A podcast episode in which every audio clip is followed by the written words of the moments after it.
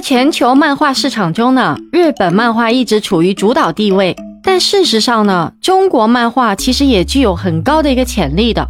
尽管啊，中国漫画发展已经有数十年的历史了，但它仍然被低估了，甚至在中国本土也是如此的。你好，我是爱分享、懂情感、洒脱率性的木子，欢迎收听子聊热点播客节目。在西方啊，日本的漫画一直以来都备受推崇，而中国的漫画则经常被忽略。但是呢，事实上，中国漫画的历史可以追溯到上个世纪五十年代，并且在最近几年里啊，中国的漫画行业发展迅速，也出现了很多优秀的作品。那么在本期播客中呢，我们将探讨为什么中国漫画被低估，以及中国漫画的优秀作品。首先呢，我们来探讨一下为什么中国漫画会被低估呢？一方面啊，中国漫画产业的发展相对较晚，那么与日本漫画相比较呢，它还处于起步阶段。那另外一方面呢，中国传统文化的影响也导致了中国漫画的发展受到限制了。许多中国漫画作品啊，都过于注重文化传承，而忽略了现代审美的需求了。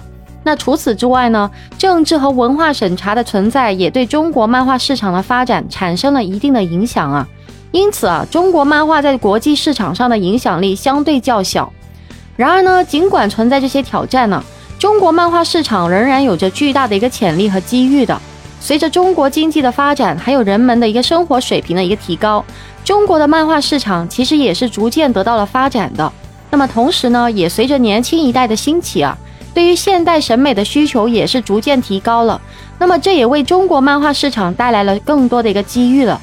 那么中国漫画的优势又是什么呢？首先呢，中国漫画作品具有独特的文化背景还有风格，中国传统文化中的元素被巧妙地融合到了这个漫画当中，形成了具有中国特色的漫画作品。那么除此之外呢，中国漫画的画风呢也是具有一定的特色的，与日本漫画是不一样哦，更加注重这个线条还有色彩的表现。那么这种风格的特点呢，也为中国漫画作品的发展提供了更多的可能性，还有创新空间。那么其次呢，中国漫画的市场庞大，潜力无限。中国拥有十四亿人口，其庞大的年轻人一代呢，对于漫画的需求也是非常旺盛啊。在中国呢，漫画已经逐渐成为了一种主流文化形式了。那么有许多优秀的漫画作品啊，也获得了广泛的关注和认可的。这种庞大的市场和潜力无限的优势，为中国漫画的发展呢，也提供了更多的机遇还有空间呢。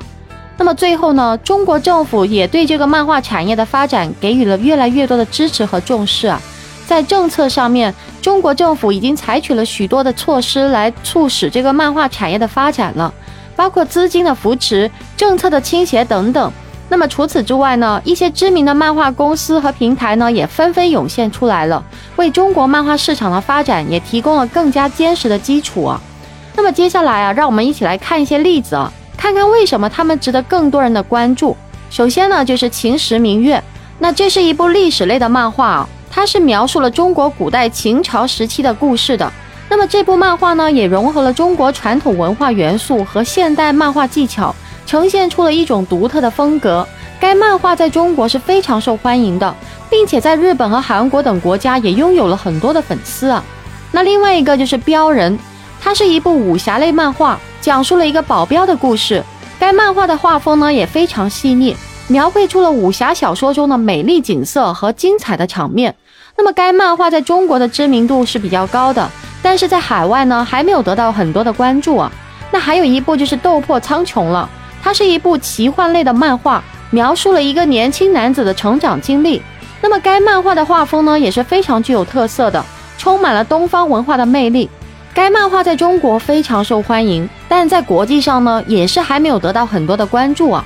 这些呢仅仅是中国漫画中的几个例子而已，它们具有不同的风格和类型，但是啊它们都被低估了，在国际上他们没有得到足够的关注和认可。这可能是因为他们来自中国，而不是像日本漫画那样子来自一个已经被广泛接受为漫画文化中心的国家。那么，此外呢，由于语言和文化的障碍，许多国际观众可能没有机会接触到这些作品，因此呢，中国漫画可能没有得到相应的一个关注和认可了。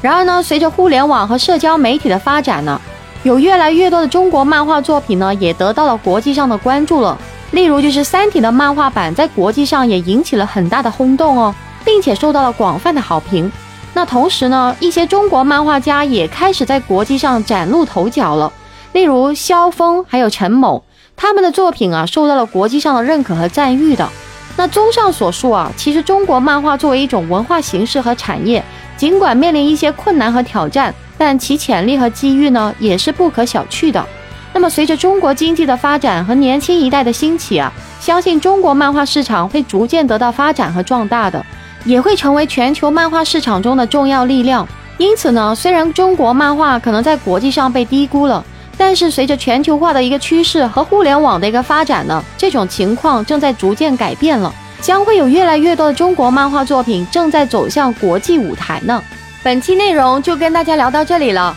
如果您有任何的想法，欢迎在下面评论区互动留言哦。记得订阅、收藏和转发本专辑给有需要的朋友啊。木子每天晚上七点到十二点都会在直播间跟大家不见不散哦，感谢您的收听，我们下期节目再见。